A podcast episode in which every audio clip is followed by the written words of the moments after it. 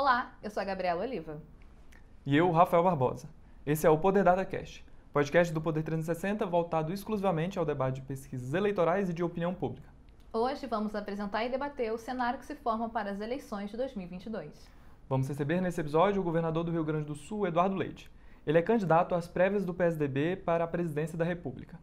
Para começar, vamos aos primeiros dados do Poder Data. O ex-presidente Lula segue na liderança das intenções de voto no primeiro turno da disputa presidencial de 2022, segundo pesquisa Poder Data. O levantamento testou dois cenários diferentes nesta rodada. Um com o governador de São Paulo, João Dória, e outro com o governador do Rio Grande do Sul, Eduardo Leite. Os dois disputam as prévias do PSDB para a escolha do candidato à presidência pelo partido. Na primeira simulação, com Dória, Lula tem 40% das intenções de voto. O atual presidente, Jair Bolsonaro, aparece em segundo lugar, com 30%. Na sequência, embolados dentro da margem de erro de dois pontos percentuais para mais ou para menos, aparecem Ciro Gomes com 5% das intenções de voto, Datena com 4%, Henrique Mandetta e Dória com 3% cada um. Rodrigo Pacheco tem 2%. Aldo Rabelo e Alessandro Vieira alcançam 1% cada um.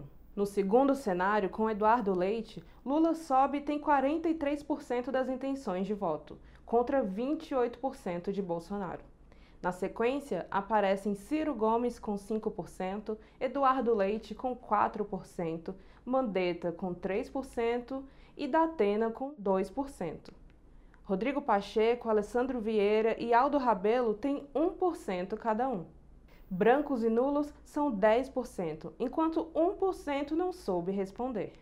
O Poder Data ouviu 2.500 pessoas de 27 a 29 de setembro de 2021, em 451 municípios das 27 unidades da federação. Governador, seja muito bem-vindo ao Poder DataCast. Governador, o senhor tenta viabilizar seu nome para ser o candidato do PSDB à presidência da República em 2022. No dia 29 de setembro, encontrou-se com o ex-presidente Fernando Henrique Cardoso em São Paulo. Como foi esse encontro? O ex-presidente te deu algum prazo para viabilizar sua candidatura? O presidente Fernando Henrique é sempre um bom conselheiro e ele tem me endereçado mensagens e, e manifestações de entusiasmo eh, que me respaldam nesse processo das prévias. Ele mesmo disse, já em algumas entrevistas, que o candidato tem que ser aquele que mais agregar, que mais juntar forças. E nós estamos demonstrando, então, essa nossa capacidade de juntar. A apresentação do apoio do senador Tasso Gereissati é uma demonstração nessa direção. Nós tivemos recentemente declaração de apoio também do estado de Santa Catarina uh, e de outros estados que estão se somando nesse, uh, nessa onda aí que a gente está fazendo dentro do partido. Então, estamos juntando gente, fazendo aquilo que o presidente Fernando Henrique tinha dito que era importante e que nós consideramos também importante para podermos vencer essas prévias e depois apresentar ao Brasil um projeto que traga o país de volta para o bom senso, para o equilíbrio e que foque em atacar os problemas e não em atacar as pessoas. O governador João Dória já está sendo testado pela pesquisa do Poder Data há mais de um ano. O senhor entrou agora e está no mesmo desempenho dele. Os dois é, perdem para o Lula e vencem Bolsonaro em um eventual segundo turno. Como o senhor avalia esse cenário? É, nós temos até um ponto a mais do que o governador João Dória, né? E veja que é, o estado de São Paulo tem quatro vezes a população do estado do Rio Grande do Sul. É, é, as pesquisas apontam isso também. O nível de conhecimento que a população tem a respeito do governador João Dória é muito maior. É, eu, mesmo sendo menos conhecido, tem um desempenho até superior ao dele. E isso é por si só, um, um para nós, né, mais um motivo de eh, eh, confiança dentro do processo das prévias, de oferecermos uma alternativa ao PSDB nesse momento e depois ao Brasil. Mas nesse momento, né, para mim, o desempenho que eu apresento já é indicador de um de, de que justifica dentro do PSDB a, a apresentação da nossa candidatura dentro das prévias porque eu acho que a gente pode oferecer um caminho que tem menos rejeição, mais oportunidade de crescimento no processo eleitoral e tenho absoluta confiança de que no momento que a população passar a discutir efetivamente as eleições, a gente vai crescer. Agora, no próximo dia 2, a gente vai estar a um ano da eleição. mas para a população em geral, o processo eleitoral vai começar mesmo no ano que vem, ah, talvez no segundo semestre do ano que vem. Até lá é uma discussão política interna, né, na imprensa especializada, dentro dos partidos políticos. A preocupação da população em geral nesse momento está tá sobre a pandemia, sobre a vacina, sobre o desemprego, sobre a inflação. Essas são as preocupações imediatas. A população não tem uma preocupação sobre em quem vai votar para presidente de uma eleição que não está ainda diante dela. Então, eu tenho absoluta confiança de que lá na frente nós vamos sim. Uh, uh, apresentando um caminho alternativo, conseguir viabilizar o crescimento dessa candidatura, até porque a mesma polarização que se apresenta na intenção de voto se apresenta na rejeição aos principais candidatos. E no momento certo, a população então vai procurar alternativas e eu acredito que a gente possa oferecer um bom projeto alternativo para o Brasil. Governador, ainda nesse assunto, é, o potencial de voto do governador João Dória é um pouco superior ao do senhor. É, como, como o senhor avalia ser possível reverter isso, mesmo antes de uma aprovação dentro das prévias do PSDB, uma possível aprovação? É, a intenção de voto a nós apresentada é maior do que a do governador João Dória. E eu tenho muito respeito pelo governador João Dória, merece todo o meu respeito. Uh, o índice de conhecimento que ele possui é maior. Eu ainda sou pouco conhecido pela população. Aumentando o nosso nível de conhecimento, eu tenho certeza que nós temos um espaço muito maior para crescer nas pesquisas e depois chegar à eleição. Então, estou muito já feliz pelo, pelas adesões que essa percepção crescente dentro do PSDB tem significado em termos de adesões à nossa candidatura. É, nós temos aí diversos estados que já uh, apresentaram fechar questão, né? como eu falei, o estado de Santa Catarina, o estado do Paraná, Minas Gerais, a Bahia, Alagoas, Amapá, entre outros estados e lideranças importantes mesmo de São Paulo, como é o caso dos ex-presidentes do Diretório de São Paulo, Pedro Tobias e uh, Antônio Carlos Panúzio, do prefeito de Santo André, o Paulinho Serra, assim como o líder da bancada do PSDB na Câmara de Vereadores do município de São Paulo, que é o vereador Chechel Trípoli, e que manifestou também que está conosco. Então, a gente tem buscado e conseguido muitos apoios das pessoas que percebem que nós temos um potencial de crescimento bastante maior, mais expressivo, porque, como eu disse, é sobre entender a circunstância, o momento da eleição e, o contexto que a gente vai enfrentar em 2022, é, de buscar superar esse clima de briga, de guerra que aí está. Né? Não adianta, o país não quer e não pode ir para essa eleição buscando um terceiro polo de radicalização. Uh, nós vemos muita radicalização nos extremos, nas candidaturas que aí polarizam. Não adianta querer partir para essa eleição sendo mais um polo de radicalização, usando as mesmas ferramentas deles. Não, não é esse o caminho. Nós queremos e apostamos num caminho em que a gente fala de futuro, em que a gente quer falar sobre a solução dos problemas. E eu percebo que isso tem muita adesão de muita gente. E no momento que isso se amplificar, para que seja efetivamente um debate da sociedade, eu tenho absoluta confiança de que a gente vai conseguir atrair muita gente para vir junto conosco num caminho em que o país encerra esse capítulo de enfrentamento, de guerra de uns contra os outros e abre um novo capítulo de enfrentamento dos problemas e não de enfrentamento uns aos outros. No momento, o senhor e João Dória disputam a vaga para presidente pelo PSDB em 2022. O que o senhor avalia que tem de diferente em relação ao governador de São Paulo? Acho que é isso, um perfil de atuação política diferente. Vocês não vão identificar aí uh, um, em outros momentos, de acordo com os, os ventos que a política tem assoprado em um outro momento de mais radicalização, a roubos da minha parte, atacando simplesmente adversários, acusando de qualquer coisa, com frases de efeito. Não é do meu feitio, eu busco a ponderação, eu busco a sobriedade, a serenidade, uh, para o equilíbrio e o bom senso, para que a gente possa focar apenas em atacar os problemas. É a minha forma de agir. E é isso que o PSDB tem que escolher: qual é o estilo, qual é o jeito, qual é a forma de fazer política que deseja uh, ver como a sua representação na próxima eleição. O governador João Dória merece meu respeito, acho que faz um bom governo no estado de São Paulo, mas ele tem um outro estilo, uma outra forma de atuação política e essa comparação entre as duas formas que o PSDB tem que fazer para decidir qual que ele deseja apresentar. Eu entendo que o caminho que a gente apresenta encontra mais adesões, até porque considero que é o caminho mais adequado. O não de atacar e de é, buscar destruir adversários, não é para ganhar pelos defeitos dos outros, a gente tem que ganhar pelas qualidades do nosso projeto. Além disso, acho que do ponto de vista de gestão e de política, as capacidades de cada um já estão demonstradas. Eu sou governador de um estado que estava quebrado, que não conseguia pagar os salários em dia, não pagava fornecedor, não pagava prestador de serviços, e a gente regularizou todas essas contas do estado. O estado tem as contas em ordem, paga salários em dia, paga as dívidas deixadas por outros governos e ainda abre espaço para investimentos. A gente virou o jogo do Rio Grande do Sul num contexto de muita dificuldade. Então, a capacidade de gestão, eu acho que já está demonstrada, a capacidade política também. O PSDB vai ter que tomar decisão sobre, do ponto de vista de capacidade eleitoral, de entendimento, qual a candidatura que melhor ele representa. Governador, os resultados da pesquisa também mostram que o senhor tem maiores intenções de voto no Sudeste, no Sul e no Centro-Oeste, mas ainda patina na região Norte e Nordeste. Como isso pode mudar? É, a partir do momento que uh, houver mais discussão sobre as eleições com a população, Rafael. É, é natural que isso aconteça. Quando eu era candidato a prefeito, aliás, desculpa, candidato a governador do Rio Grande do Sul, tendo sido prefeito de Pelotas. Pelotas é uma cidade polo na região sul do estado. E a maior parte da população está na região metropolitana e na Serra Gaúcha. Pelotas, polo de uma região que há 100 anos não elegia um governador aqui no Rio Grande do Sul.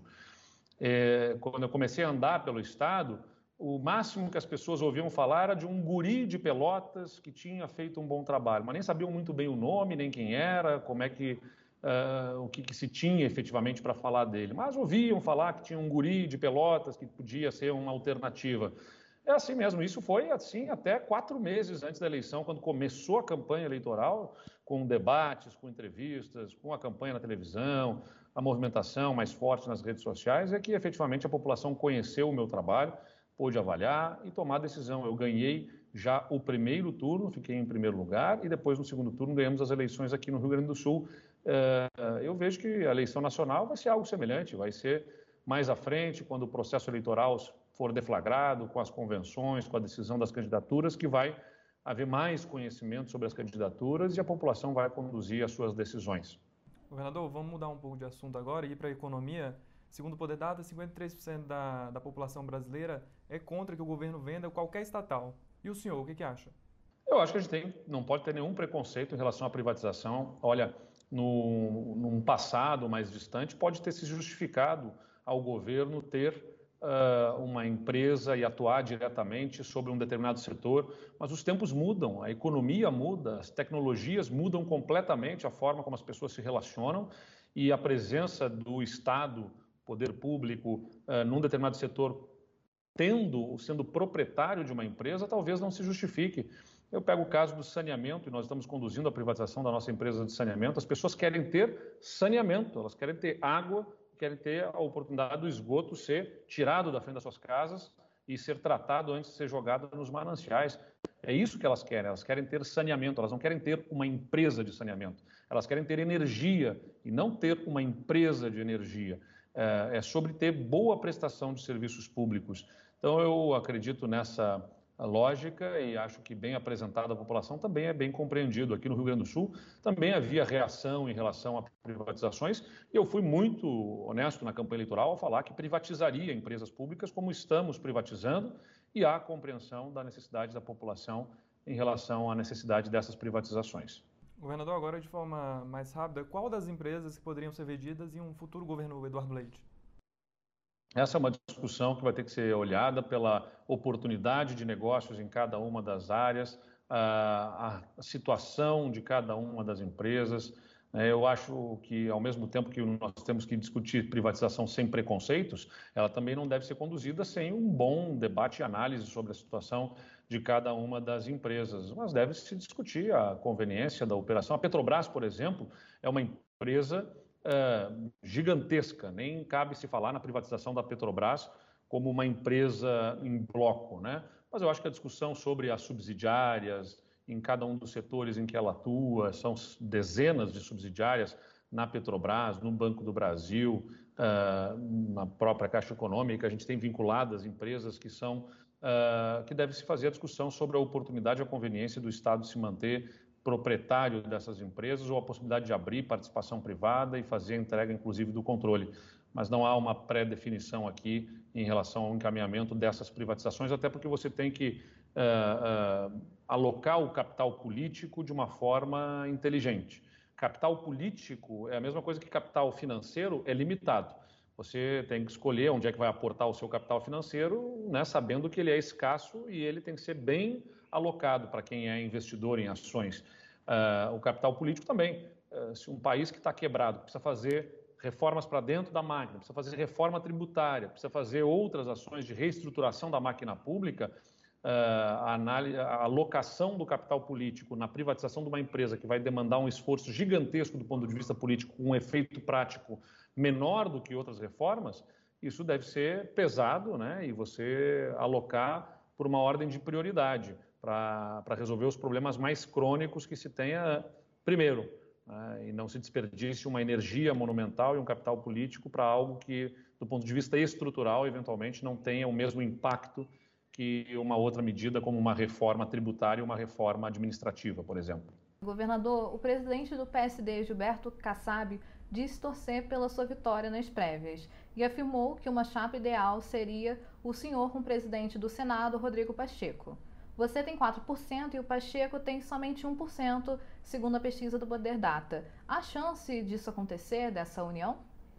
Olha, a torcida do Kassab é, para mim, uma demonstração da nossa capacidade de agregar, assim como foi manifestação na semana passada do ACM Neto, também de uma torcida por mim, embora os dois como deve ser, respeitem as prévias do PSDB, não são do partido, mas manifestam a sua torcida, e isso para mim já é uma demonstração de que a gente tem uma capacidade de diálogo, né? porque eu acho que na política a gente tem que fazer com humildade uh, e sabendo sentar à mesa para dialogar, para conversar, para construir soluções e não ir partir para um diálogo simplesmente com a nossa verdade, com a nossa visão dos fatos e, e querendo impor essa forma uh, e essa visão aos, aos demais uh, membros dessa mesa, né? aqueles que sentam à mesa conosco. Então, quando você senta à mesa para pedir apoios numa, num projeto político, você tem que estar disposto a ouvir e entender as razões dos outros e até disposto a apoiar, se for o caso, de ser convencido de que outra pessoa possa liderar. Isso não significa em absoluto ser menos firme na convicção de que nós devamos liderar o projeto. O PSDB sempre teve candidato e é natural que pleiteie, que aspire, que seja uh, mais, mais pertinente e lógico que ele seja protagonista. Mas não deve nem por isso deixar de discutir que eventualmente outra candidatura melhor possa uh, conduzir o centro democrático. Tenho boa relação com o presidente do Senado, Rodrigo Pacheco, vou estar com ele nesta sexta-feira, dia 1 de outubro. Uh, uh, ele vai estar aqui no Rio Grande do Sul, estará conosco, nos acompanhando em eventos, vamos dialogar, conversar. Uh, vejo que ele tem boas ideias e boa vontade, boa, muito bom talento político para articulação, é um, um político respeitado e acho que a gente tem que buscar se juntar daquelas pessoas que estão na mesma vibe, na mesma eh, sintonia que a gente, né? Ou seja, que tenham essa visão de que não é a política não é sobre nós mesmos, não é sobre o que a política pode fazer por nós, é o que nós podemos fazer pelos outros na política. E o Brasil precisa de sobriedade, sensatez e equilíbrio. Nós não podemos simplesmente para tentar bancar um projeto pessoal e uma aspiração pessoal, uh, fragmentar o centro e dar mais oportunidade para que essa uh, radicalização, essa polarização acabe indo ao segundo turno com duas candidaturas que não representam, na minha visão, o que é o espírito do brasileiro, que é de buscar mais convergência, não de mais divisão. Governador, agora caminhando para a área social, para a gente encerrar, é, 28% da população brasileira acha que a homossexualidade não deve ser aceita pela sociedade. O que o senhor acha disso? As pessoas, na verdade, as pesquisas já mostraram, muitas pesquisas, você está me trazendo um dado aqui, um, tem que ver em que contexto, as condições da pergunta, uh, mas as, as, pesquisas têm indicado que mais de 90% da população indicam uh, não uh, mudarem o seu voto em função da orientação sexual de, uma, de um candidato. boa parte da população, pelo menos em pesquisas que eu acessei, indicam mais de 70% a, a, compreensão de que o casamento entre pessoas do mesmo sexo seja admitido, que a adoção de crianças por um casal homossexual também é uh, admitida. Então, acho que a sociedade vai avançando. E, se, e o mais interessante, pesquisa, você tem que olhar um conjunto de informações. E, e, o mais interessante é você olhar na estratificação por idade que aqueles mais jovens são frequentemente os que mais toleram e mais reconhecem a igualdade entre as pessoas, ou seja, são menos preconceituosos. É sobre isso, né? A sociedade ir avançando, ser empurrada na direção correta da tolerância, do reconhecimento da igualdade. As pessoas de mais idade foram criadas num outro contexto, por toda uma, uma carga cultural e, e que criou uma sociedade uh, fazendo crer durante séculos, milênios, de que isso era errado.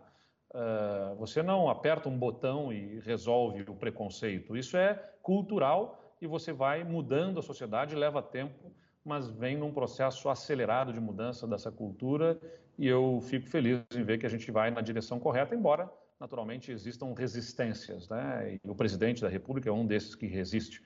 Uh, mas eu percebo que a maior parte da sociedade brasileira é tolerante e reconhece a necessidade de nós nos reconhecermos como iguais, homens, mulheres, trans, gays, negros, brancos, índios, uh, pessoas com deficiência, jovens, idosos. As pessoas devem ser julgadas pelo seu caráter, pela sua capacidade e não por orientação sexual, por crença religiosa, por, uh, uh, por, por cor, raça e por tantas outras questões. E para finalizar, governador, Quais são os seus próximos passos caso o senhor não avance nas prévias? Estou muito confiante nas prévias, eu estou muito convicto de que nós vamos vencê-las. Embora com humildade, eu saiba que a gente tem que trabalhar duro até o último momento. Mas eu faço política com desprendimento. Eu não tenho, assim, desespero para ocupar cargos públicos, não. Tanto é que eu fui prefeito e não concorri à reeleição, fiquei dois anos sem mandato, fui estudar, fui me aperfeiçoar, estudei no exterior, na Universidade de Colômbia, em Nova York, depois comecei um mestrado na Fundação Getúlio Vargas, em São Paulo, em administração pública, em gestão pública. Uh, eu, eu, faço política com a, a, vontade e o espírito de servir aos outros, o tanto quanto entendam que eu seja útil para liderar um projeto e servir a população. Agora, se entenderem que outra pessoa melhor possa liderar, eu respeito, vou cumprir a minha parte, apoiando, ajudando, buscando trazer o país para o centro, como eu disse. Não tenho nenhum problema de sair de bandeira para uma esquina, distribuir santinho para fazer campanha, não acho que isso me diminui em absoluto. E, e, vou ajudar onde entenderem que eu devo ajudar. Agora, já disse, sou contra a reeleição. Se for presidente, não concorrerei à reeleição, como já disse que, como governador, não concorreria à reeleição e também não renunciarei o meu cargo em abril para concorrer a outro cargo que não seja presidente. Isso não quer dizer uh, qualquer tipo de arrogância, quer dizer simplesmente que, uh, bom, para a presidência da República, um projeto maior, para liderar um projeto maior, faz sentido uh, que eu renuncie o meu mandato antes do final para poder liderar esse projeto. Se não, eu ficarei até o final do meu mandato no governo do Estado, porque 2022 vai ser um ano de grandes colheitas daquilo que a gente plantou ao longo do nosso governo. A gente se esforçou muito para poder botar o Estado em ordem, estamos anunciando investimentos históricos em todas as frentes. Só na parte de infraestrutura rodoviária, a gente está investindo em um ano e meio, até o final do ano que vem, o equivalente a 10 anos do que, em média, o Departamento de Estradas aqui do Estado do Rio Grande do Sul investia. Uh, e assim, a mesma coisa na saúde, na, na inovação, na cultura, em tantas outras frentes, são investimentos históricos. Então, vai ser um ano de muita ação, de muita realização do governo do Estado. Se não for para liderar um projeto nacional, então eu vou continuar conduzindo o meu projeto aqui até o final, até o último minuto no estado do Rio Grande do Sul, uh, com as entregas que a gente viabilizou para o Estado. Muito obrigado ao governador do Rio Grande do Sul, Eduardo Leite, pela presença. E muito obrigada a você que nos acompanhou e nos escutou até aqui. O conteúdo do Poder Data não acaba aqui. Acompanhe sempre os resultados de 15 em 15 dias no Poder 360. Até mais. Até.